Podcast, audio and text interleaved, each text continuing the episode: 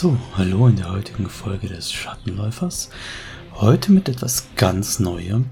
Ich hatte ja schon im Trailer angekündigt, dass wir auch mal über den Metaplot sprechen wollen. Und weil das so für mich alleine ein bisschen langweilig wäre, habe ich heute zwei Gäste hier, die ihr von der Stimme her schon kennen werdet. Gina Pfeiffer alias Kisha the Fox und Christian Brücken alias Talon Zorch reden mit mir über die ersten Metaplot-Bände Blackout die Kampagnen dazu 30 Nächte und 3 Tage und das, was im Grundregelwerk auch schon drin steht. Viel Spaß damit!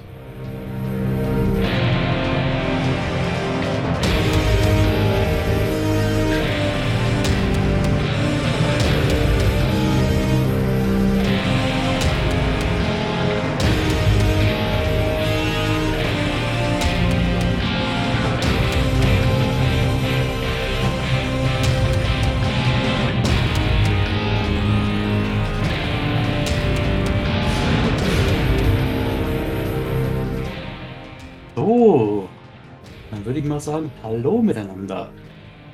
Ja, Ah. wir haben heute im Versuch etwas Neues und zwar wollen wir etwas Shadow Talk betreiben. Namentlich äh, kennt ihr die beiden schon, von der Stimme vielleicht auch schon, aber die Gesichter kennt ihr vielleicht noch nicht. Wir haben heute hier den Christian Brücken, Talon Sorge und Keisha the Fox, Gina Pfeiffer. Und wir haben heute eine nette kleine Diskussionsrunde für euch. Wir sollten natürlich, wir sollten, glaube ich, auch was sagen an der Stelle. Denn Ja, prinzipiell geht das Ding ja dann doch in ein Audiomedium rüber. Also, hi. genau. Hallo. Also Ch- China ist unsere Beispiel-Chini, die die Beispiele in den Raws spricht und Christian ist der Mann mit der Baritonstimme, der das alles so schön geduldig vertont. So, Mhm. und damit Hallo für heute. Unser heutiges Thema wird der Metaplot sein und dabei wollen wir uns erstmal beschränken auf die äh, Einstiegsbücher. Also zum einen hier das Shadowrun 6 Grundregelwerk, den ersten Metaplot-Band Blackout und die begleitende Kampagne dazu 30 Tage und drei Nächte, nein, andersrum, 30 Nächte und drei Tage. Yay, so geht's schon mal los. Ja, absolut. Okay.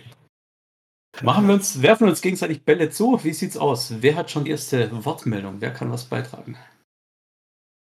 Tja, unser Metaplot, ne? Das.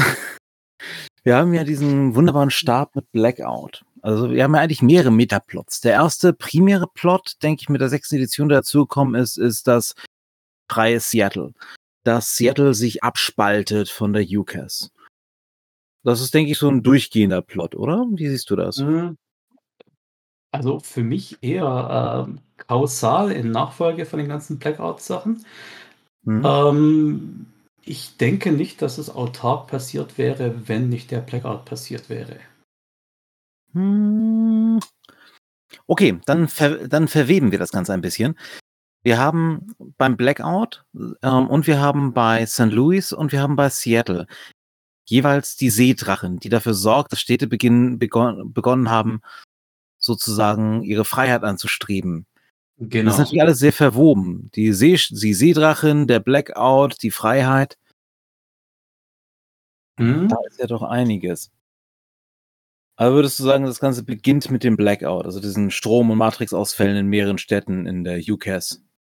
Beziehungsweise, ja, was ist Henne, was ist Ei? War Detroit nicht Auslöser für den Blackout? Mhm. Was meinst du. Kisha? Oh, jetzt hast du gerade den Mund voll. Entschuldigung. ja, meine Damen und Herren, das ist live.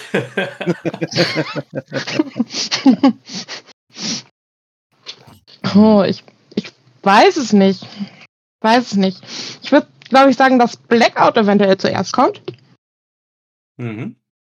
Ja, also nehmen wir das mal an, dass der Blackout zuerst kommt, dann haben wir die Stromausfälle. Wir haben den Stromausfall, der eigentliche Blackout selber, der umfasst ja erstmal Detroit mit den 30 Tage, drei Nächte. Und- ist Toronto. Äh, Toronto 30. war das, genau. Genau, ja. Also, wo genau hatten wir jetzt eigentlich Ausfälle? Wir hatten sie einmal in Toronto mit dem Buch. Also Welche weiteren Städte Tor- hatten wir noch mit dem Blackout? Toronto ist 30 Nächte und drei Tage, ja. Und äh, Blackouts hatten wir an fast allen Ostküstenstädten. Mhm. Ähm, wenn ich es richtig weiß, war NC dabei und äh, Detroit selber natürlich als erster. Ja. Da müsste ich jetzt aber mhm. mal nachschauen. Ja. Das ist schon eine Weile her, dass wir das besprochen hatten. Ja, richtig. Insofern, das mhm. macht ja nichts. Also Detroit, Ausbruch in Detroit hatten wir genau die ganzen Schlachten in Detroit. Motor City. Genau, das haben wir dort. DC war drin, richtig. Natürlich habe ich jetzt meine Erinnerung Atla nicht. At Atlanta haben wir natürlich noch dabei. die großen. In der ADL stand hier explizit drin, gab es den nicht. Also es war wirklich ein faktisch ein Phänomen des amerikanischen Kontinents. Ja. Was denkst, was denkst du, was war der Auslöser vom Blackout? Vielleicht gehen wir mal zurück in die, äh, in die echte Timeline. Ja? ja. Also, wir setzen jetzt einfach mal voraus, dass die Ereignisse aus dem Grundregelwerk bekannt sind im Wesentlichen. Mhm. Ja? Mhm. Dann beginnt ja der Ausbruch in Detroit am 30.07. Ja? Richtig. Mhm. Das, ist das, das ist das erste Ereignis, das sozusagen mit Datum verortet ist. Wie lange da unten drunter die ah. Insekten schon gewühlt haben, wissen wir nicht. Bist du anderer Meinung? Ja, okay. Ja, wir haben noch was Früheres. Wir haben Ende 2079 das Upgrade-Programm. Dabei hat Ares schon mal 80% seiner Streitkräfte nach Detroit verlegt und hat dann begonnen, No-Go-Zonen in der Stadt zu etablieren, die dann später auch Zentren von Lettisches Gambit werden. Okay, gut. Stimmt, ja. Also, falls jetzt jemand das Ding noch nicht gespielt, erlebt hat, dann spätestens ab jetzt mal kurz äh, skippen. Spoiler! ja, vor, vor zehn Minuten haben wir gespoilert. Spult einfach zurück und denkt, es wäre nicht passiert. Okay, ja, also, wir haben mal wieder Insekten und diesmal in Detroit. Und ähm, wie Christian gerade schon sagte, Ares hat dazu Konzerntruppen ausgerüstet mit ähm, diesem Upgrade-Programm, wie sie es nannten. Ähm, Im Buch wird dann auch klar, was daraus wird. Das sind äh, hochentwickelte Verschmelzungen zwischen äh, Insektengeistern und Menschen, die sogenannten Alphas. Ja, und die dachten, sie hätten sie unter Kontrolle. Und dann gab es den Ausbruch. So, und da hatten wir noch gar nichts mit irgendwelchen äh, irgendwelchen Ausfällen. Der erste Ausfall, der, der ähm, Stromausfall, mhm. den habe ich jetzt natürlich super nicht drin gehabt. 30.07.80 oder nicht? Da gehen ja die Gitter in Detroit und Umgebung erstmal offline. Mhm, okay. Das Dann deckt sich ja auch mit dem Beginn von Lettisches Gambit. Und Mhm. dort gehen halt erstmal die ganzen Gitter offline. Da steht da wird aber noch nichts vom allgemeinen Blackout gesa gesagt, wie es später in den Ereignissen ist. Was aber Genau. spannend ist, das Buch sagt, dass man zu dem Zeitpunkt auch noch kurz Daten von Wettersatelliten hat. Und danach werden Okay. diese Wettersatelliten, die das übertragen, zerstört. Genau, da gibt es also irgendwen, der im näheren Orbit, äh, ich sag mal, für Blindheit sorgt. Ja, und nicht nur dadurch, dass er die irgendwie hackt oder eine Plane vorschmeißt, sondern die Satelliten werden direkt zerstört. Da brauchst du ja auch erstmal eine gewisse Kapazität für. Genau. Und da haben wir ja eigentlich Ares im Verdacht, der ja raumfahrtmäßig ziemlich weit vorne ist, ja? Ja, wenn die jetzt wirklich dann dafür sorgen wollen, dass die Gegenseite die Züge nicht sieht, die sie dann in Detroit fahren wollen, ist es natürlich sinnvoll, den jede Art von externer Überwachung, die man noch haben kann, rauszunehmen. Wobei, was ist denn die Gegenseite? Nimmt Ares an, dass die Insekten den, den äh, Satellitenraum überwachen?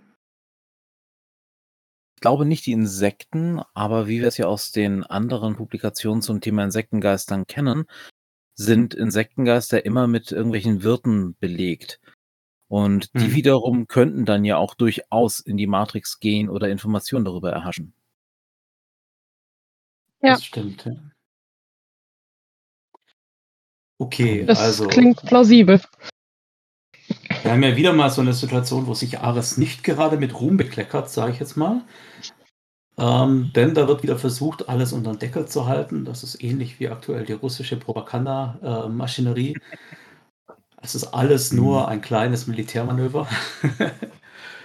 Ja, Aber,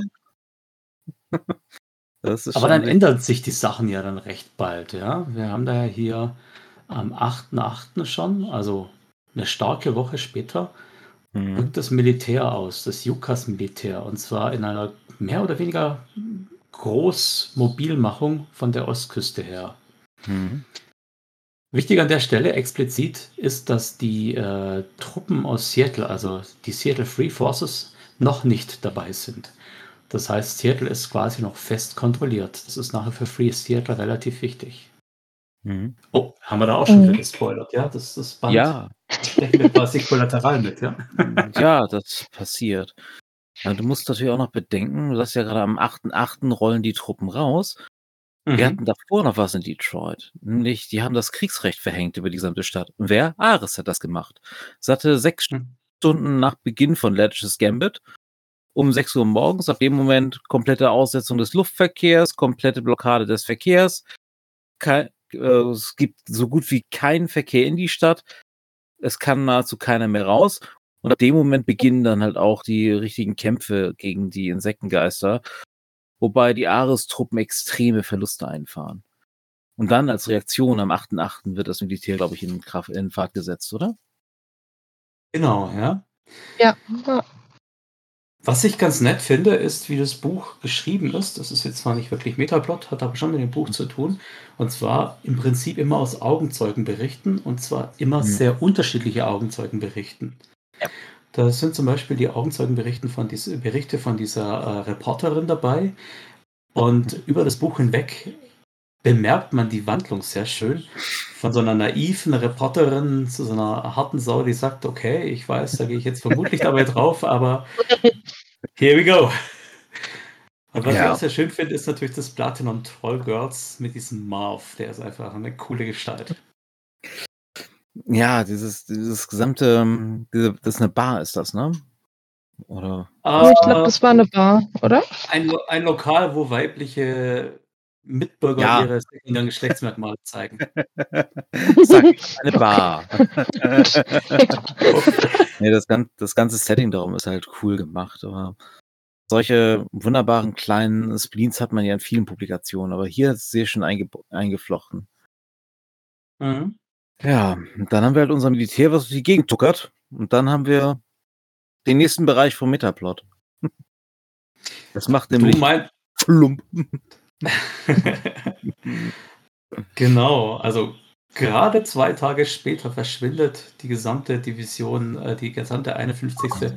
von der Bildfläche in einer Kleinstadt, die im Prinzip komplett mit verschwindet. ja, ähm, wie, wie war das für euch? Ähm, Gina, vielleicht ähm, hast du da eine spezielle Idee dazu?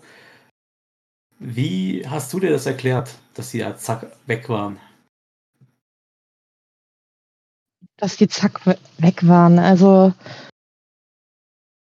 ich weiß nicht, ist vielleicht irgendetwas von den Drachen oder irgendwas vielleicht ein magisches? Denn Magie ist ja so ein, mhm. so ein Shadowhunting. Ja, gut. Technisch konnte das kaum sein, Mhm. weil es ja auch final Aber dann nicht magisch. ist. Ja, in jedem Fall.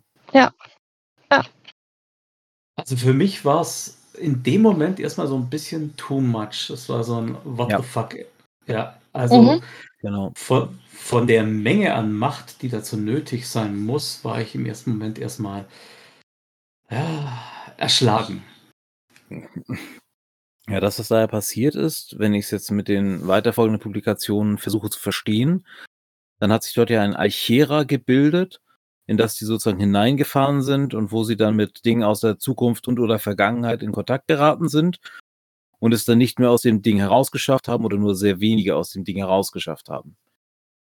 Das ist so eine Überlagerung von einzelnen Bereichen der Realität mit anderen Realitäten, Elementen der Zeit, Elementen der Fantasie, der Bücher, was auch immer. Es ist ein sehr starkes Fantasy-Element, wie ich finde. Das hat Ja, das stark so klingt- von einem, einer kleinen Globule des Feenreichs, in Anführungsstrichen, dass man überall reinwirft. Genau, ja, ich bin ja. da auch bei dir. Ich beim ersten Durchlesen dachte ich auch nur, what the? Uh. ich glaube, wer dachte das nicht? Also. Ja, wir werden ja wahrscheinlich dann, wenn wir über Schlagschatten und Phantome reden, mhm. noch ein bisschen ja. mehr drauf eingehen können müssen. Äh, mhm. Da ist ja das Meer in Alchera noch ein bisschen stärker ausgewalzt. Ja, ähm, da wird ja auch dann wirklich erklärt, in Anführungsstrichen, was dieses Phänomen ist, was aber wenig über unsere arme kleine Militärstreitmacht erzählt. So, aber wir sind uns hoffentlich einig, dass da nicht zufällig irgendein Alchera plötzlich auf dem Weg der größten Streitmacht war. Also, das war eine gezielte Aktion, oder? Sind wir da einverstanden? Ja, also das, ja.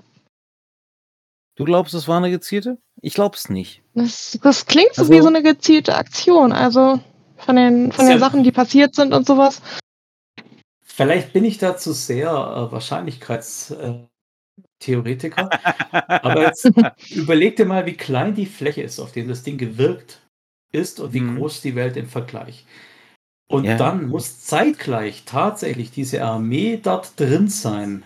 Was für ein Zufall. Das passiert ja, ja nicht eben mal. Genau, aber frag dich mal nach dem Cui Bono. Wem nützt es? Wem nützt es, dass diese Militärstreitmacht, die gegen Detroit rennt, gerade in dem Moment Fump macht und nicht, an, nicht ankommt? Das ist eine gute Frage. Aber in Reaktion auf die Ausfälle konnte ja die NAN später Territorien zurückgewinnen. Also wenn überhaupt, ah. Wenn überhaupt, hätten doch die was davon. Oder wenn du schon vorher die Seedrachen ins Rennen geworfen hast, die mhm. ja dann irgendwie loyale Städte bekommen hat. Also sie hat ja massiv Ländereien in Seattle aufgekauft, sie hat massiv Ländereien in äh, St. Louis aufgekauft. Und mhm. ich denke, beide Separationen wären nicht möglich gewesen, wenn die Yukas nicht so destabilisiert gewesen wären. Mhm. Also klingt es nach was Gezielten. Genau. Halt nur, wer das gewesen ist und wie. Insbesondere das Wie. Also wenn wir es mal annehmen, dass es wirklich gezielt gewesen ist, dann brauchen wir dort eine extreme magische Macht, die wir so eigentlich selten in Shadowrun finden. Bedeutet, mhm. wir müssen eigentlich gleich an entweder an Drachen denken oder an so etwas wie den großen Geistertanz von Dan Daniel Howling Coyote. Und dann wären wir wieder bei dem bei der Brücke zur NAN oder in dem anderen Bereich der Brücke zur Seedrachen. Obwohl die Seedrachen ja per se immer so dargestellt wird, dass sie eben nicht so machtvoll ist wie die anderen großen Drachen. Naja, über die Seedrachen wissen wir so gut wie gar nichts. Sie ist die einzige Leviathan, die beschrieben ist und sie war mhm. lange Zeit gar nicht in Erscheinung. Genau. Dennoch wird über sie beschrieben, dass sie sich in all ihren Bereichen, wo sie sich ausbreitet, einen großen Abstand zu den Einflusssphären der richtigen Großdrachen hält. Als würde sie sich vor denen noch ein bisschen verbergen und nicht mit denen intervenieren wollen. Mhm, okay. Mhm. Ja, nehme ich. Das Argument, das kaufe ich, ja. Mhm. Okay, aber, aber wer dann, ja? Also vielleicht greifen wir da schon zu weit vor, aber wir wissen ja, dass, also wir wissen aus späteren Publikationen, dass diese gesamte Sippschaft, die da verschwunden ist, auf der Ebene von Dis war. Mhm. Mhm. Und Dis wiederum ist eine der verrückten Passionen aus Earthdawn, also die Götter der vierten Welt quasi. Mhm. Hm. okay, diesen, diesen, die Verbindung zu Earthstone habe ich da gar nicht geschlagen. Ah, das ist natürlich sinnführend. Das heißt, faktisch ich... haben wir dort ein Portal nach Dis, also in die Ebene der Götter der, des Earthdawn-Zyklus. Das kann auch nur derselbe Name sein oder wirklich ein blöder Zufall, ja? ja, gut, es, es, es, muss ein blöder Zufall sein, weil Catalyst die Rechte daran nicht mehr hat. Aber das ist die dämlichste mögliche Erklärung, die man sich denken kann. Das stimmt ja nicht ganz. Wir haben ja noch irgendwie eine Verbindung. Denn, ähm, also sowohl in äh, Detroit als auch in Toronto, wo ja diese Kampagne 30 Nächte und drei Tage spielt, also eigentlich nur ja. 30 Nächte davon, ja, gibt es die Schattengeister. Und die Schattengeister sind ja im Wesentlichen ja. die Threads aus Earthdawn. Ja? Mhm. Die sich genau. vom Pein der Menschen ernähren und äh, eine Freude dran finden und angelockt werden.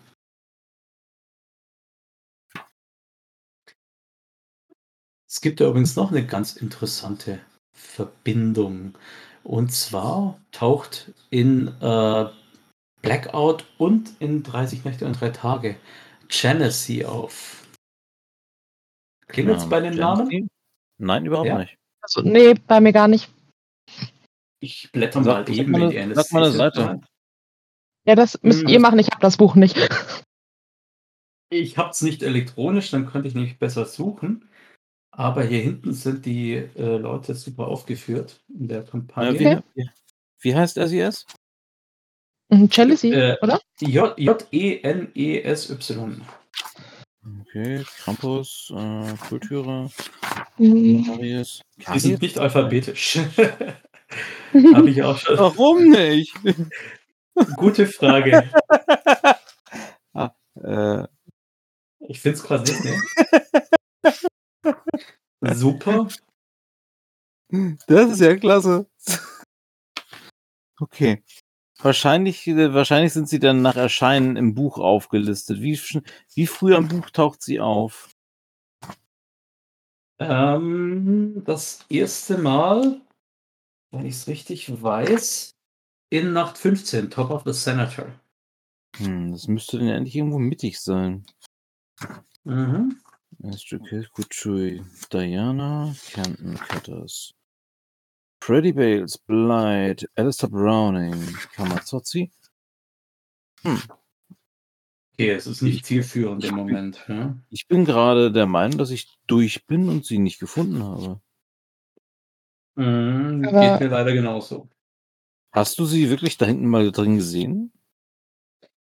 Nee, hinten drin war sie nicht aufgelistet. Oder er. Ich weiß es gerade nicht mal, ob sie oder er ist.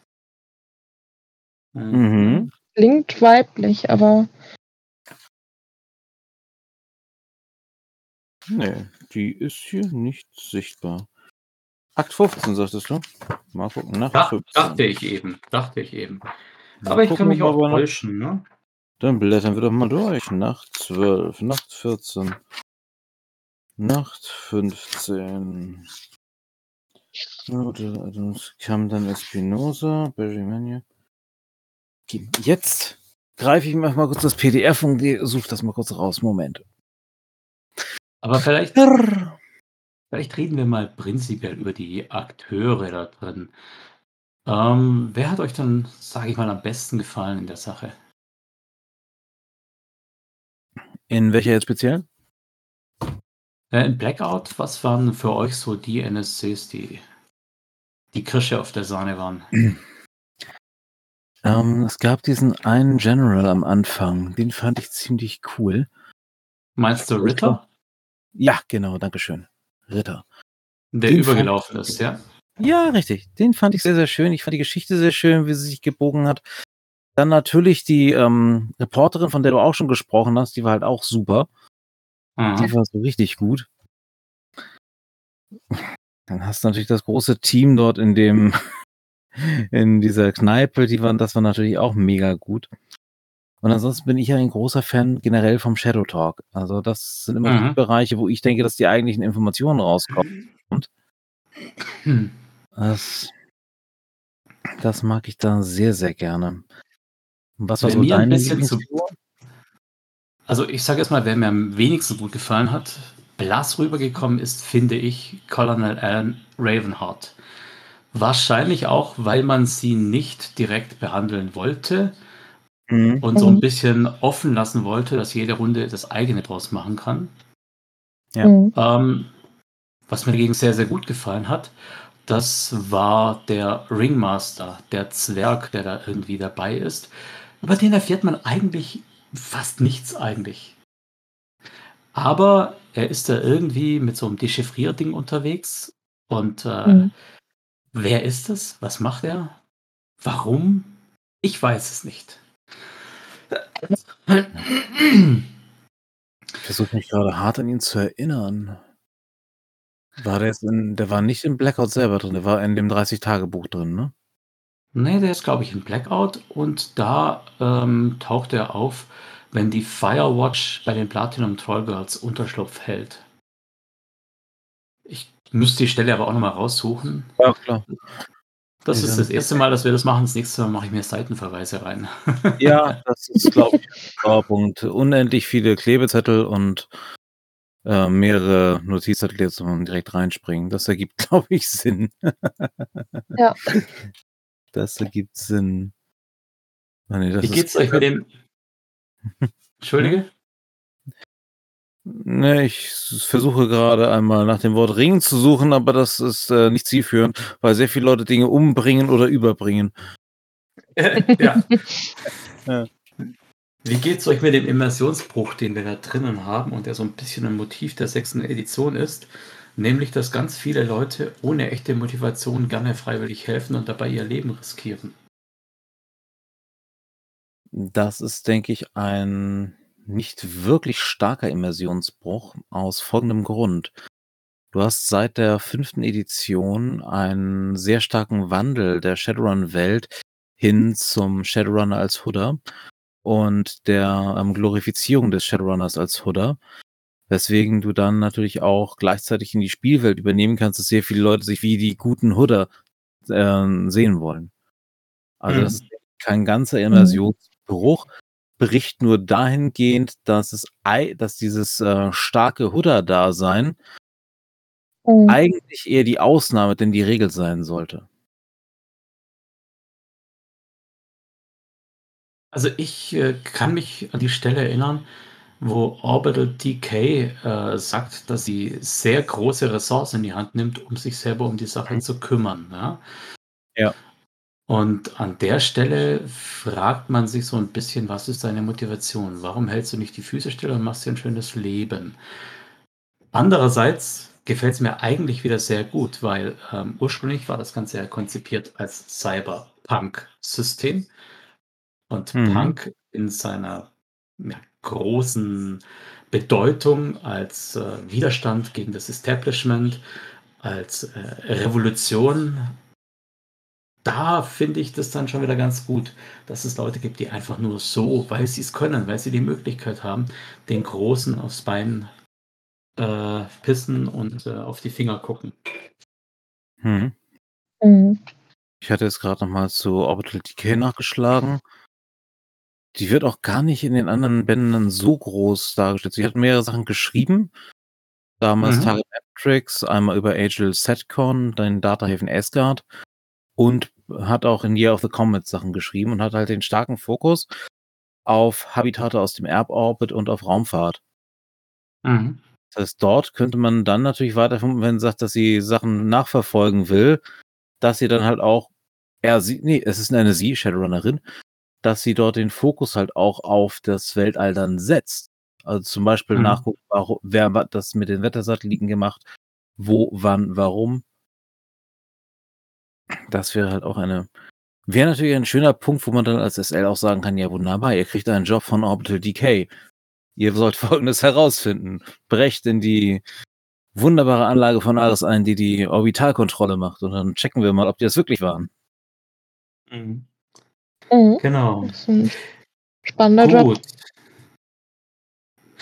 Wir haben ja ähm, dann in Detroit eigentlich die Entwicklung hin zum großen Kataklysmus, nämlich der Konflikt zu den Insektenvölkern dort. Mhm. Und wir haben einen alten Bekannten wieder in Charge, in Lead quasi, nämlich der Otto Hendricks, den ähm, unser guter Kollege, unser Chef von Night Errant zurückgeholt hat und äh, Damien Knight zurückgeholt hat und äh, für sein Alpha-Programm anwerben konnte. Und von dort wieder dieselbe alte Geschichte, dass äh, die Insekten langsam aber sicher Ares unterwandern, die Struktur übernehmen und so weiter und so weiter. Ähm, ist es jetzt auf den dritten, vielleicht sogar, also auf den zweiten, vielleicht sogar dritten Anlauf nicht ein bisschen puh, ausgelutscht? Ja, also wenn man sich Hendrix anguckt, der begann damals bei der universellen Bruderschaft. Genau. Danach hatten wir die Sache mit Ares, mit Nicholas Aurelius, Firewatch, Project Pyro und jetzt halt die Sache in Detroit. Es, der Mann ist ausgenudelt. Also Ja. ich finde, wenn du so eine Figur aufbaust, die ein bitterböser Bösewicht ist, wunderbare Sache, kein Problem damit. Aber wenn du sich als so wankelmütig und offiziell eigentlich dem Bösen zugehörig sieht, in einer Welt, wo eine Kugel verdammt billig ist, ist das doch eigentlich komisch, dass der immer noch da ist. Ja. Mhm. Allerdings ist er auch eigentlich tot. Der ist ja am 21. Mai 58 offiziell gestorben. Mhm, genau, ja, aber ähm, es ist ja wieder mal Damien Knight, der da versucht hatte, schlauer als alle anderen zu sein. Ähm, von Damien Knight wissen wir ja, dass er Schach gespielt hat mit Dunkelzahn persönlich. Und äh, das alles hat sich ja erst entwickelt, nachdem Dunkelzahn uns verlassen hat, auf immer und ewig. Ja. Mhm. Hast du, habt ihr eine Meinung dazu? Wäre das Ganze so passiert, wenn Dunkelzahn noch mit ihm weiter Schach gespielt hätte? War das vielleicht irgendwie ein stabilisierender Faktor für ihn oder sowas? Hm, Das- glaube Ja, Sch- Schatz? Hm? Sag du. Nee, du wolltest was sagen. Rede du. Nein, sag du. Ja. Ich denke, dass der gesamte Tod von Dunkelzahn ein also ich glaube, er hatte, er wusste ja offensichtlich, dass er sterben wird an diesem Tag. Alleine dieses exorbitante Testament, was er da aufgebaut hat, mit den ganzen Sachen, die er dann weiter bespielt hat. Und hätte er gedacht, dass er Damien Knight anders kontrollieren könnte, hätte er, denke ich, in seinem Testament noch was mehr dahingehend vermacht, als dass er es so ohnehin schon getan hat. Das ist jetzt ein netter Hinweis, den du mir gerade gibst.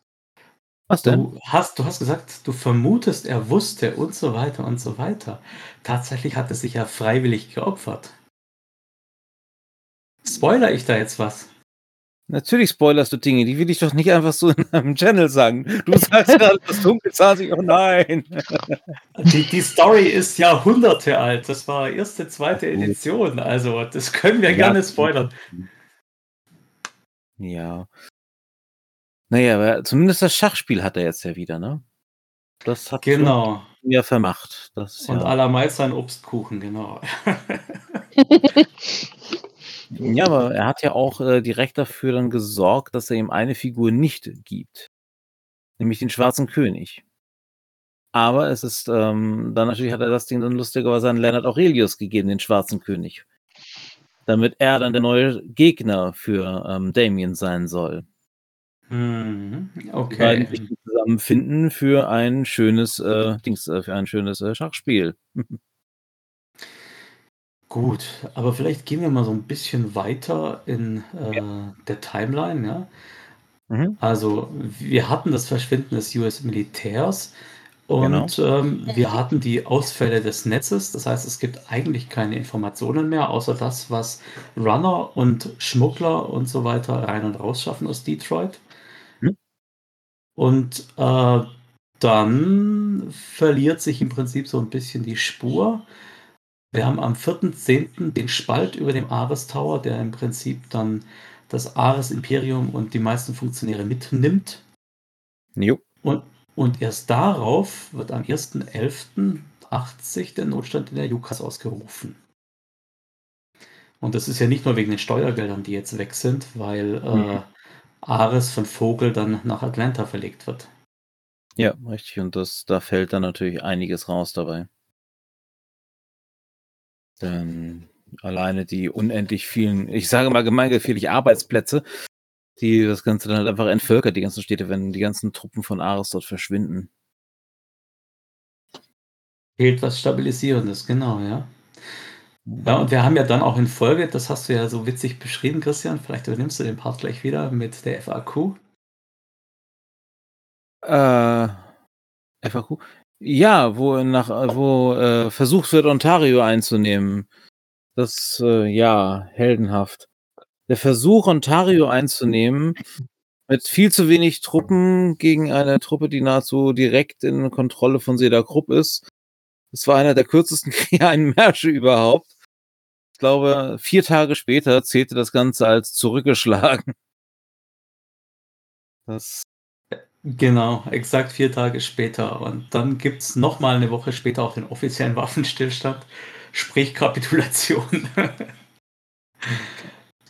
Gut, aber ja. da ist ja noch lang, da ist ja noch lange nicht Ruhe. Rechtzeitig zum Weihnachtsgeschäft greifen ja dann die äh, Indianer zum Tomahawk, die, äh, genau. die Native Americans, also die Native American Nation, erobern große Teile im Nordwesten von Nordamerika wieder zurück. Hm, richtig. So, mal ganz steile, eine ganz gewagte These. Äh, außer den NAN, die direkt den Vorteil davon haben, dass äh, Notstand in Jukas war und Jukas mit anderen mhm. Dingen beschäftigt war und keine Truppen hatte und so weiter, gibt es ja noch einen anderen Profiteur, nämlich je weiter sich die NAN im Nordwesten ausbreiten, also ihre Truppen auf mehr Gebiet verteilen müssen, mhm. desto weniger Leute stehen an den Grenzen zu Az Azlan. Da stehen weniger Leute, ist richtig, aber wir haben ja an keins an keiner Stelle, an die ich mich erinnere, jetzt irgendwelche dargestellten Konflikte zwischen also neue neuen Konflikte oder neuen neue Eindringlinge. Aber generell gebe ich dir recht, die müssen die Grenze dadurch natürlich leichter verteidigen als vorher. Mhm. Und den Assis kann man in der Regel nicht trauen. Genau, die sind immer für irgendeinen Quatsch gut, ne? Hat das mit Blut oder Magie oder Blutmagie zu tun? Dann sind die deine Leute. genau, ja. Nasenblut, nein, Pfeife. Nein, aber jetzt mal im Ernst. Auch daraus kannst du Blutgeist beschwören, das geht bestimmt. Ein Blutpopel meinst du, ja? Okay. Nein, ähm. Watcher. Blutwatcher, schlecht, genau. Gut, aber wer könnte denn sonst noch was davon haben, was da oben passiert ist? Also wir, wir merken ja, ich ja. weiß nicht, ich denke, das war offensichtlich, in den 30 Nächten in Toronto sind mhm. gleich zwei Brackhause da und Brunwin ja. ist vor Ort. Ja? Ähm, Brunwin ist jetzt sicher was, was man kurz mal googeln kann. Ich kann es aber auch kurz erwähnen. Brunwin ist äh, eine zeitweise Gefährtin und Abgesandte von Lofwür. Und zwar nicht irgendwie so eine Hinterhofsgehilfin, äh, sondern schon eine der höheren Riege. Und die ja. wurde nach Toronto und nach Ontario geschickt. Ja, in Ontario hatte Sarah Krupp größere ex extraterritoriale Gebiete. Genau. Ja, und darauf hat sie aufgepasst. Ja? ja, und du darfst ja auch nicht vergessen, dass auch Brackhaus immer mal wieder äh, auch der große Goldene einfach nur in Polymorph ist. Der geht ja auch selber als Brackhaus durch die Gegend. Mhm. Das heißt, das könnte durchaus sein, dass er dort ist. Ich meine, was hat er mhm. oben in Ontario gewonnen nachher? Ja gut, diesen Friedensvertrag und daraufhin gehört ihm das Städtchen noch ein bisschen mehr als vorher. Mhm. Aber ansonsten den ganzen Konfliktspiel, wenn wir jetzt denken, dass es wirklich ein Plot von Lovewür gewesen sein soll, oder dass er daraus profitiert. Meinst du, er hat darauf reagiert oder hat er das initiiert? Naja, ich denke nicht, dass er es initiiert hat, weil er konnte ja nicht hoffen, dass wenn er Nordamerika, sprich Jukas, destabilisiert, dass daraufhin auch wirklich äh, die Quebec-Leute versuchen, irgendwie was zu erobern. Das ist nicht wirklich naheliegend, oder? Nein, ist es nicht. Es ist, ja, wie wir schon gesagt haben, das war eigentlich ein naja, Idiotenstreich da oben. Genau. Das heißt, er hat, wenn nur, reagiert. Auf genau. Seite hat sich denn Brackhaus primär geschlagen in 30 Tage, drei Nächte?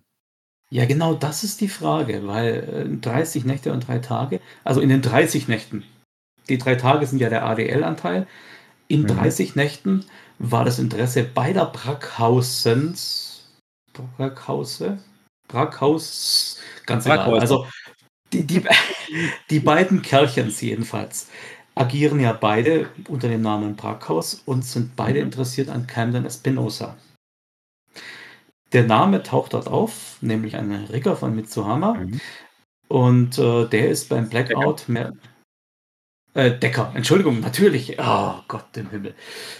Ähm, also der ist beim Blackout rausgeschleudert worden und liegt seitdem im Koma, hat einen heftigen Auslaufschock. Mhm. Und beide Brackhaus sind daran interessiert und zwar unabhängig voneinander. Sie versuchen sogar nicht erscheinenden, nicht, wie drücke ich das aus? Beide wollen, dass die andere, die Runner nicht erfahren, dass es noch einen anderen gibt, der mit ihnen in Konflikt steht. Also ist da irgendein interner noch. Und deshalb denke ich, dass keiner von diesen beiden Brackhaus der polymorphe Goldene war. Mhm. Ja, der hätte dann seinen Plot dichter dabei getan, das stimmt. Ja. Das ja, und vor allem hätte er seinen, genau. seinen Konkurrent aus dem eigenen Haus, hätte der mal weggefespert. Den hätte er nur angerufen, im Sinne von, geh weg. ja, stimmt. Das heißt, dadurch könnten wir ihn rausnehmen. Genau, ja. Ja, nur was, was wollen die mit dieser Deckerin wirklich? Also, wir hatten es ist ja, ein R, es ist ein R. Ja, die Espinosa ist ein R, okay. Camden Espinosa ist ein R. In dem Buch ist er mit seiner Frau und seinen beiden Töchtern im Hotel untergekommen, im Senator.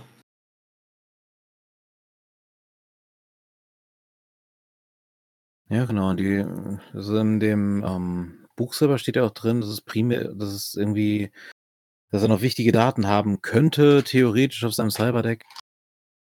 Ähm. Das würde ja bedeuten, dass in irgendeiner Weise Mitsuhama noch mit im Boot saß oder sitzt. Ja, das für klingt fast so. Hm. Ja. Und was ja immer noch nicht geklärt ist, was sind das für komische Wi-Fi-Busse, die da durch die Gegend geeiert sind? Weil, was bei diesen Wi-Fi-Bussen ja, also zum Hintergrund, hm. durch den Blackout hat es ja die ganze Elektronik geschmort. Ja? So war die Erklärung. Deshalb waren die ganzen Elektrofahrzeuge, die die Grünen damals gefordert haben natürlich, ähm, die dies waren dann gefragt und ähm, irgendwer hatte schon fertig in der Schublade diese neue Art von Batterie, ja. Und diese neue Art von Batterie, die kann nur von Technomancern gemacht worden sein. Mhm. Ja, da ist ja die Idee, dass ein Störsprite drin ist und die ganze Zeit mit seiner Kraft so ein bisschen Elektronenstrom erzeugt, was dann dafür sorgt, in mhm. Summe, dass die Batterie weiter angetrieben wird. Das, das klingt nach einem Technomancer, ja. Maschinensprite, oder? Nee, Ach, Störsprite. Ähm, Störsprite ist das. Echt? Okay. Ja. Ja, das ist natürlich schon eine ganz heftige Sache, weil wenn wir annehmen, dass die Technomancer ja sowas wie die Schamanen der Matrix sind und es eine Geisterreputation für Schamanen gibt oder für Beschwörer allgemein, dann müsste ja auch dieser Technomancer so ziemlich einen schwarzen Fleck auf seiner Weste haben, oder? Oder diese Technomancer. Und vor allem, was noch viel wichtiger ist, sie müssen es ja gewusst haben. Sie hatten es ja schon fertig. Ja. Yes, das, das kriegst du nicht einfach mal so hin. Vor allem ist es ja explizit, du musst ja zwei Dinge damit schaffen. Du musst einmal halt dafür sorgen, dass du gegen diesen, den Effekt des Blackouts ankämpfst, das Ding irgendwie mit Strom versorgst und das jenseits von einem simplen Generator. Und zum anderen stellst du damit ja Matrix bereit. Das heißt, du brauchst eigentlich auch einen Uplink, der funktioniert. Mhm. Denn du kannst ja nicht einfach nur irgendwo sein und sagen, juhu, ich werfe jetzt hier meinen kleinen WLAN-Router an, habe zwar kein DSL-Kabel, aber hey, ihr habt WLAN. Bringt euch nichts, ihr habt WLAN. Und das ist ja eben nicht der Fall gewesen. Du hattest ja in den Zonen, die die Busse dann verbreitet haben, wirkliches Netz. Mhm, genau, ja. Und da gibt es halt wirklich nur zwei sinnvolle Wege. Weg eins wäre der technische Weg über eine Satellitenverbindung. Dass wir, wir haben natürlich jetzt den ähm, Orbital Decay als potenzielle Lösung dafür, der Sachen im Orbit macht und viel Geld in die Hand nimmt, um irgendetwas zu tun. Aber die ganzen Busse sind sofort da gewesen. Die wurden nicht erst hergestellt, hergebaut, die waren schon da. Und wenn man dann mm, stimmt, ja. Wenn man dann den Bereich der Technomancer sieht, die haben die Möglichkeit, mittels der Resonanz zu arbeiten und damit in Anführungsstrichen Matrix hineinzutunneln durch das Resonanznetzwerk, was mhm. ja erst einmal von der Matrix an sich abgekoppelt ist oder per se eigentlich die Matrix ist in gewisser Weise. Mhm. Haben wir denn irgendeinen Konzern, der in spezieller Verbindung zu den Technomancern steht? Im positiven Sinn wäre es ja am ehesten Evo, oder? Ähm, positiv Evo, negativ MCT. Negativ mhm. MCT? Okay, MCT das die ganze Zeit die ganzen äh, Projekte über Äh, bringt uns ein Technomancer, wir überschütten euch mit Kleingold. Die haben da doch richtig viel drauf gemacht. Das würde ja bedeuten, dass im Prinzip ähm, der beste potenzielle Gegenspieler MCT und damit auch der Captain Espinosa wäre. Ja, nur was macht eine Einzelperson dabei so wichtig? Die Was hat- Daten, die er hat, ja. Vielleicht hat Ja, er irgendwas die- ausgegraben und äh, daraufhin, ja, hat man versucht, seine Daten rauszuholen. Vielleicht Genau, war der ganze Daten, das Blackout ja auch nur der, der, Kollateralschaden. Wer weiß das schon? Ne, das, das, ist un- das ist unwahrscheinlich. Denn der Blackout ist ja in mehreren Städten passiert. Genau, ja. Und wenn das jetzt nur an dieser einen Stelle gewesen wäre, um den Campen dazu bekommen, das wäre dann ja komisch, wenn man deswegen die halbe Westküste springt. Mhm. Ja, überhaupt diese ganzen Blackout-Erscheinungen, das ist ja auch noch so eine Sache, die ist offen. Ja? Da wird von purpurnen Gewittern geredet, da wird von einem grünen Knall geredet. Ähm, manche mit großen äh, Detonationserscheinungen, manche mehr oder weniger still. Also Mhm. ganz unterschiedlich. Das ist ja auch noch so eine Sache. Wir müssen ja nicht nur das Verschwinden der Armee erklären, sondern auch noch diese Blackouts. Ja. Und ich habe etwas mehr zu Campen gerade gefunden. Oh ja, erzählt. Der Hintergrund von ihm wird erzähl in das. 30 Tage erklärt. Ähm, ich zitiere einmal kurz. Also Spoilerwarnung für alle. Die Runner finden ihn in einem vegetativen Zustand vor. Klar, Blackout-Schock. Das Treffen, in das er vor dem Blackout hineingezogen wurde, war eine Falle, die ihm seine Vorgesetzten bei MCT gestellt haben. Sie unterwarfen ihn dann einer Linksperre und warteten, bis der Strom ausfiel, damit der Auswurfschock ihn umbringen sollte, sodass sie ihre Spuren verwischten. Und warteten, bis der Strom ausfiel. Die haben das dann also gewusst. Die Ja. haben das gewusst. Oder sogar herbeigeführt. Oder ihre Finger ähm, da drin gehabt. Ja. Dann Das stellt sich ja natürlich die Frage, wes Grundes? Was hat Warum- MCT davon? Ja. Wir haben ja noch Also so weiteres. Umzubringen ist kein sinnvoller Weg dafür, die ganze Stadt zu sprengen. Das passt nicht. Genau, ja. Wir haben aber ja noch eine andere Sache, nämlich, dass da die Verträge nicht unterschrieben werden sollten oder nicht verlängert, beziehungsweise Jukas die Verträge einseitig aufgekümmert, äh, aufgekündigt hat. Ihr wisst, was ich meine? Ähm, du, welchen Vertrag meinst du jetzt genau?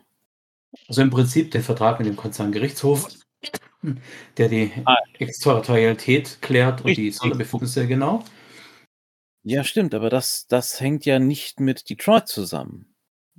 Oder Nein, war das nein, in das stimmt, ja. Das, das, Also, war, das war in Blackout. Das ist äh, nicht zu trennen. Wir wissen immer nicht, was Henne und was Ei ist.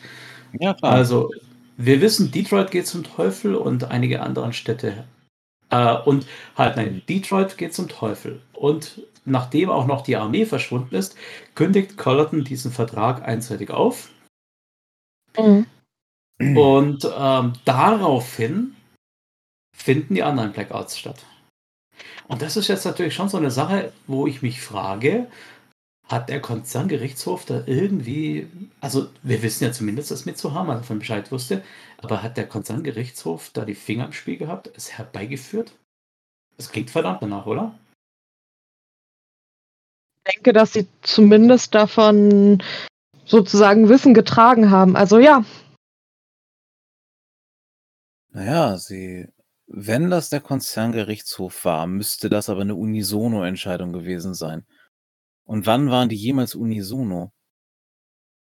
Wobei es geht halt um Seattle und wie heißt es so schön immer, Seattle ist das kleine Abbild der Welt, weil dort alle Konzerne gleichermaßen vertreten sind.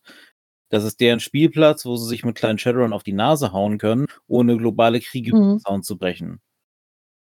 Und wenn sie dann dort auf einmal nicht mehr exterritorial sind, könnten sie den gesamten Plan dort vergessen. Bei allem Dingen müssen wir die Sache mal äh, uns anschauen. Ja? Am 10.12. beginnt der Angriff der NAN auf Jukas. Am 16.12. ist der Vormarsch vorerst gestoppt.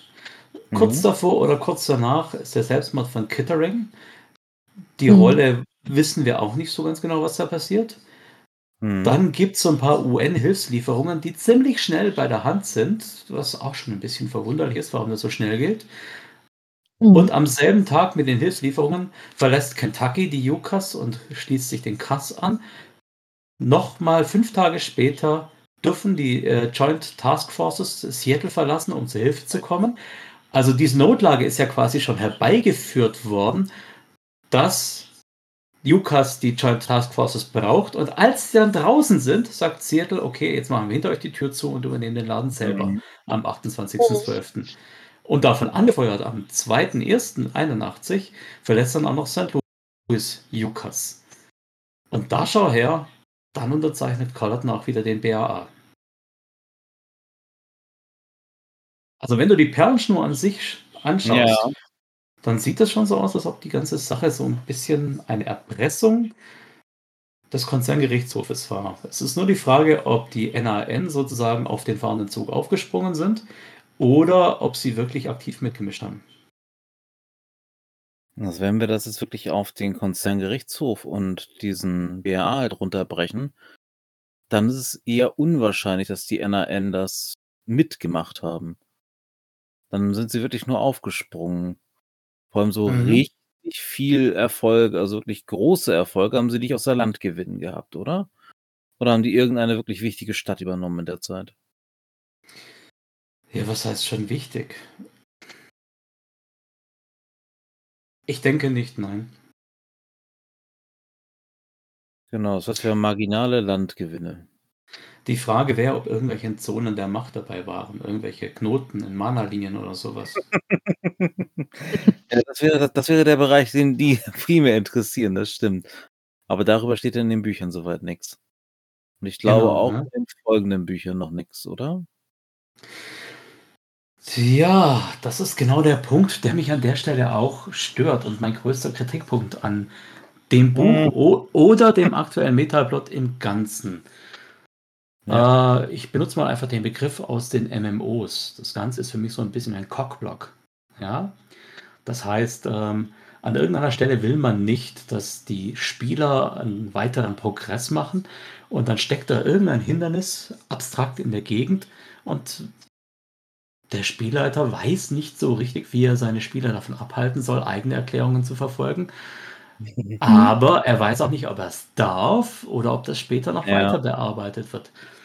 Ich würde Mhm. mir an der Stelle so eine Art Markierung wünschen, so nach dem Motto: grüne Ereignisse, darfst du damit machen, was du willst. Ja. Gelbe Mhm. Ereignisse, sind wir uns noch nicht ganz sicher. Und rote Ereignisse, lass die Finger davon, da kommt noch was.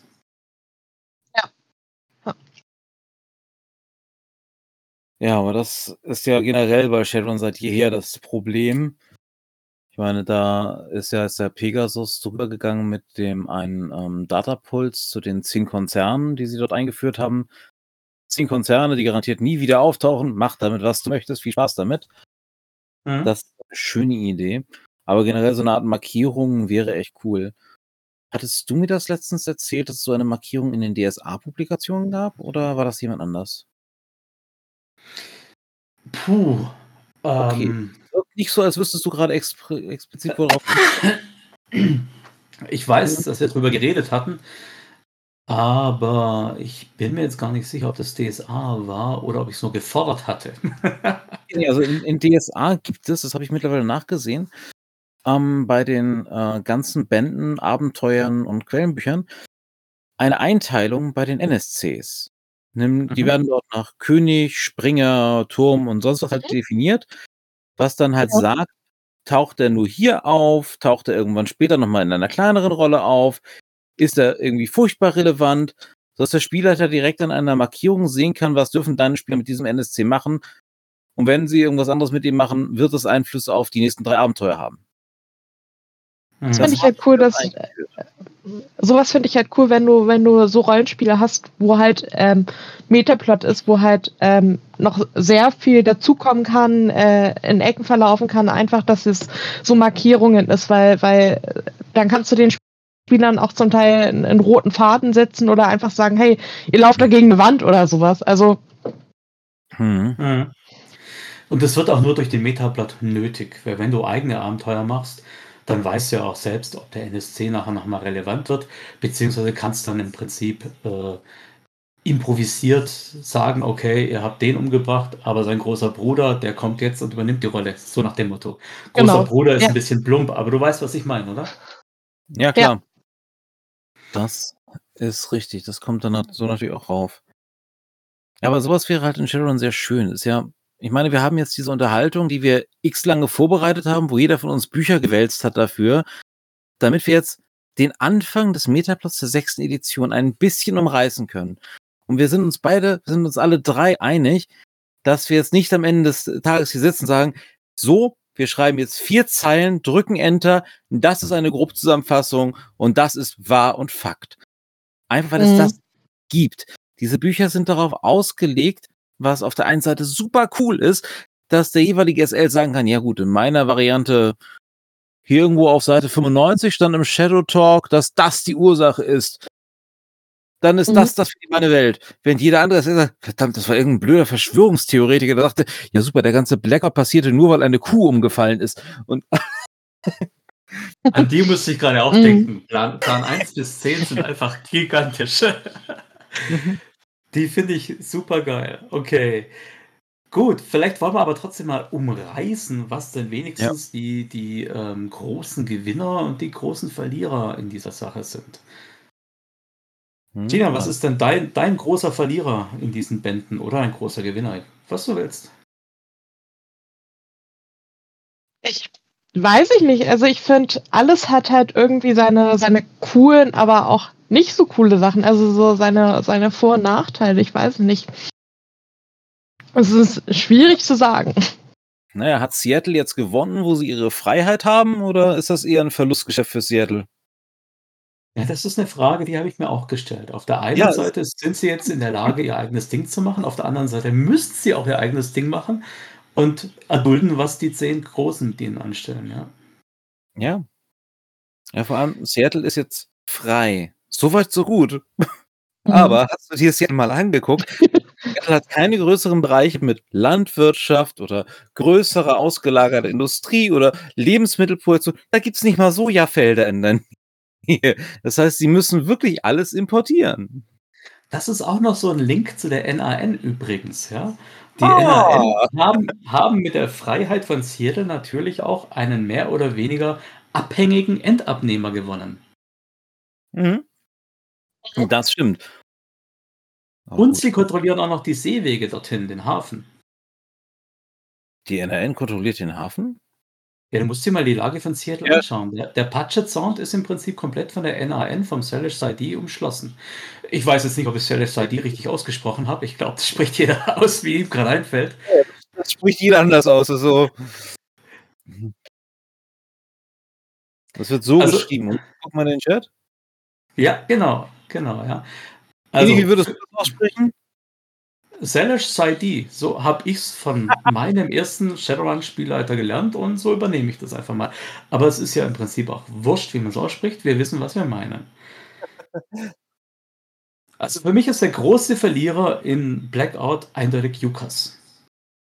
Ja. An, an welcher Stelle haben die nicht auf die Mütze bekommen? Sie haben Detroit verloren, Kentucky verloren. Also Detroit haben sie noch, aber wer will das noch, ja? Sie haben Kentucky mhm. verloren, sie haben St. Louis verloren, sie haben äh, Seattle verloren. Seattle verloren und sie haben einen der wirklich großen Top American äh, Konzerne im Prinzip nach Atlanta in die Kass verloren. Ja. Wirklich gewonnen. Und ihre Einheiten, ja. Wirklich gewonnen haben die, glaube ich, nicht wirklich, oder? Nee, gar nichts, ne? Nö, gar nichts. Es geht ja noch weiter. Ja, sie haben, sie haben einige Selbstmorde. Collerton hat Gesicht verloren. Die ehemalige Heldin, die damals ihren Rakua College befreit hat, musste dann doch ja. wieder vor den Konzernen buckeln und den BAA wieder unterschreiben. Also, ja, sowas willst du nicht in der CV haben als Präsidentin, oder? nee, das kannst du dann vergessen. Also als Verlierer kann man die in jedem Fall sehen. Hm. Gewinner auch schwierig. Die Seedrachen, die Seedrachen würde ich sagen. Ja, nur die Seedrachen ist, ähm, ja gut, was hat die Serie dann bekommen? Sie hat Einfluss in Seattle, sie hat Einfluss in St. Louis und hat scheinbar sich auch noch weitere Bereiche irgendwo gesichert. Mhm. Ähm, da zur Seedrachen gibt's einen ziemlich genialen Shadow Talk. Erneut Mhm. wieder, nur Spekulation. Und dort äh, unterhalten sich Icarus und Orange Queen und Picador über die Seedrachen und das ist sehr interessant. Ich zitiere einfach mal ähm, Orange Queen auf die Frage, was die Seedrachen denn nun wirklich will. Ähm, sie, da schrieb Orange Queen zu, ähm, sie will einen Krieg, aber trotz ihrer Macht und ihrer anderslautenden Behauptungen kann sie es nicht allein mit der ganzen Welt aufnehmen. Und danach folgt ein ganzer längerer Absatz, wo er versucht zu erklären, oder sie, dass die Seedrachen gegen die Menschheit Krieg führt, da diese die globale Erwärmung voran, vorantreibt und sie dann die Mhm. Not zum Handeln sieht, um weiter auf diesem Planeten leben zu können als Wasserlebewesen. Und deswegen habe es sich die Seedrachen zur Aufgabe gemacht, die Zerstörung der Ozeane der Welt aufzuhalten. Abschreckung hat nicht funktioniert und deswegen versucht sie jetzt mit denen zusammenzuarbeiten, die die Welt regieren. Und naja, das soll dann das Problem sein, nämlich die drastische Reduzierung der Population der Menschen, damit die die Meere nicht so sehr verschmutzen. Hm. Erleben Ja. wir hier gerade einen toxischen Drachen, der zu einem kapitalistischen Drachen geworden ist? Oder? Klingt fast so.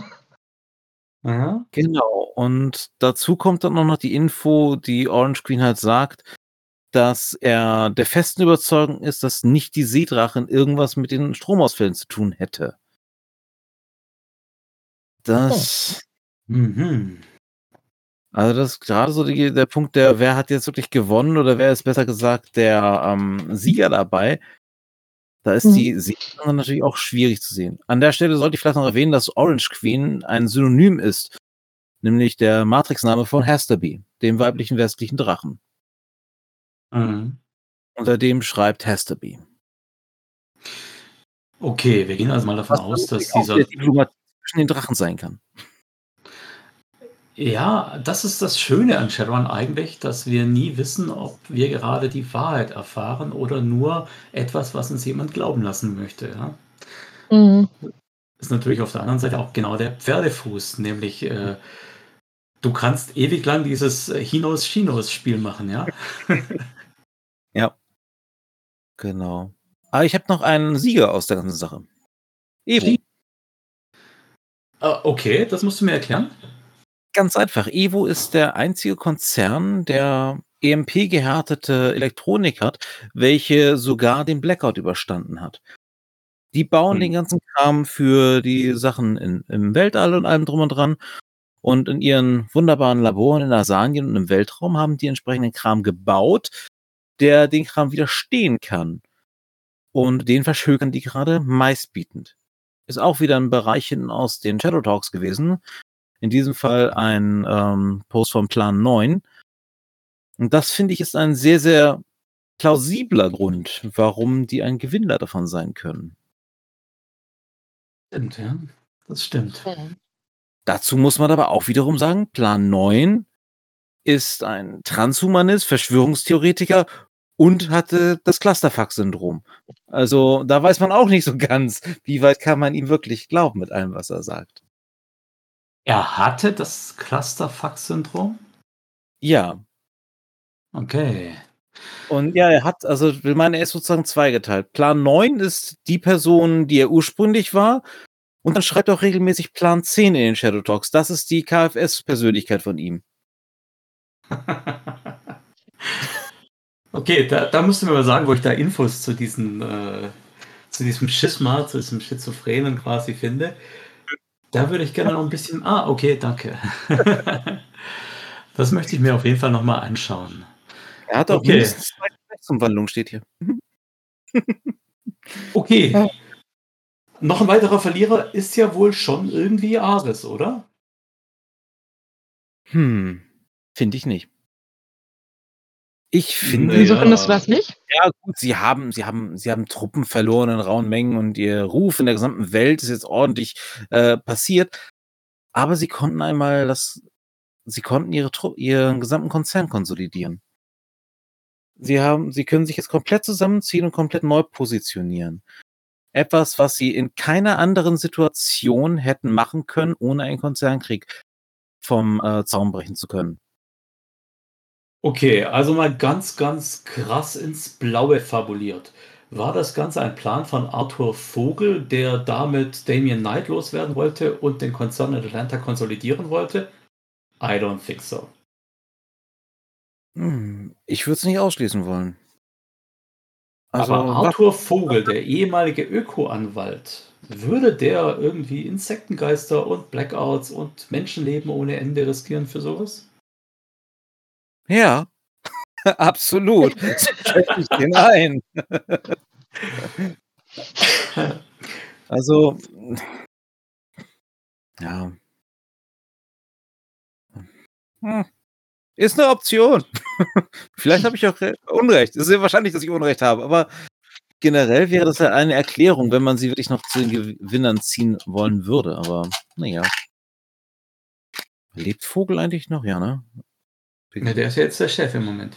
Stimmt, der kam, der war ja mhm. oben im All, da war ja was. Der hatte ja einen Anschlag dann doch wieder überlebt oder sowas, ja. Wobei dieser Anschlag, der ja schon, also der wäre ja von den Insekten gewesen, um die, die nicht kontrolliert werden, doch noch loszuwerden. So, zumindest mal die Annahme. Ja? Bist du sicher, dass er nicht tot ist? Äh, ja. Also, die Shadow Helix sagt, er wäre im Arisaku in Detroit mit explodiert. Und für tot hm. erklärt worden. Okay. Da muss ich dann doch nochmal nachschauen, ja? Hm.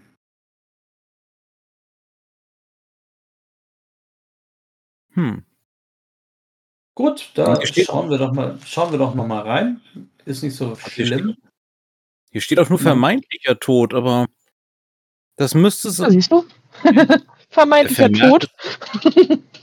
okay, ich denke, der... ich habe eine Presseerklärung von Vogel gehabt, wo er erklärt, warum und wie jetzt Ares äh, den Umzug wagt. Ja?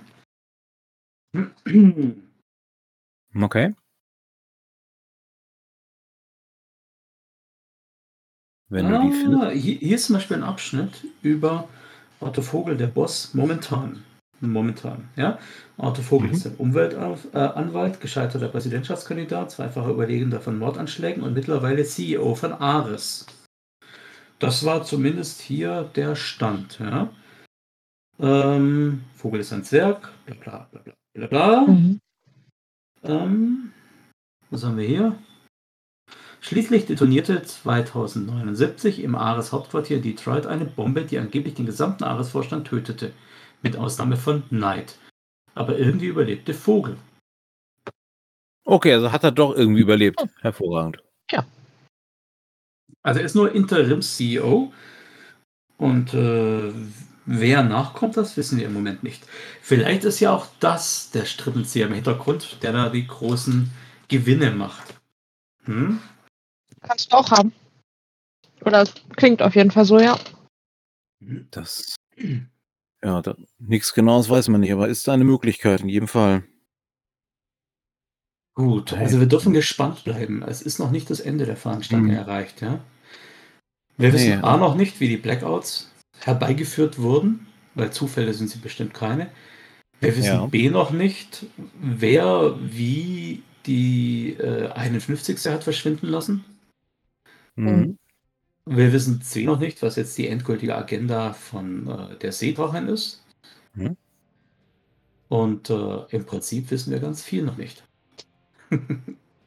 das stimmt. Viel zu viel. Aber das sind, denke ich, so die drei Kernpunkte des aktuellen Metaplots halt auch. Wirklich, die, mhm. diese, das Verschwinden will man die aufbauen Alcheras, die Seedrache mit ihrem ominösen Plot und dann halt die Blackouts, die Folgen davon und was sich daraus entwickelt. Das sind Wir so drei. Gespannt sein, ne? Absolut. Mhm. Absolut. Gut, wir werden das Ganze auch weiterführen, haben wir gesagt. Ähm. Das braucht noch ein bisschen Vorbereitung, weil äh, Christian hat es ja schon erwähnt, äh, wir machen dazu die Bücher nochmal durch und äh, notieren uns alles, was uns dazu einfällt und knallen es uns gegenseitig um die Ohren, um uns dann noch ein bisschen weiterzubilden, ja? Ja, es ist halt doch immer recht viel Input da drin. Und gerade wenn man auch merkt, man muss auch irgendwo mal den Shadow Talk gucken und dann ist da irgendwo ein Halbsatz drin, der dann sagt, ja Mensch, jetzt muss das ganze letzte Kapitel nochmal lesen unter einem ganz anderen Aspekt. Mhm. Aber ja, das ist halt auch. Also ich finde es generell immer sehr schön, dass man sich da so ein bisschen reinnörden kann. Mhm.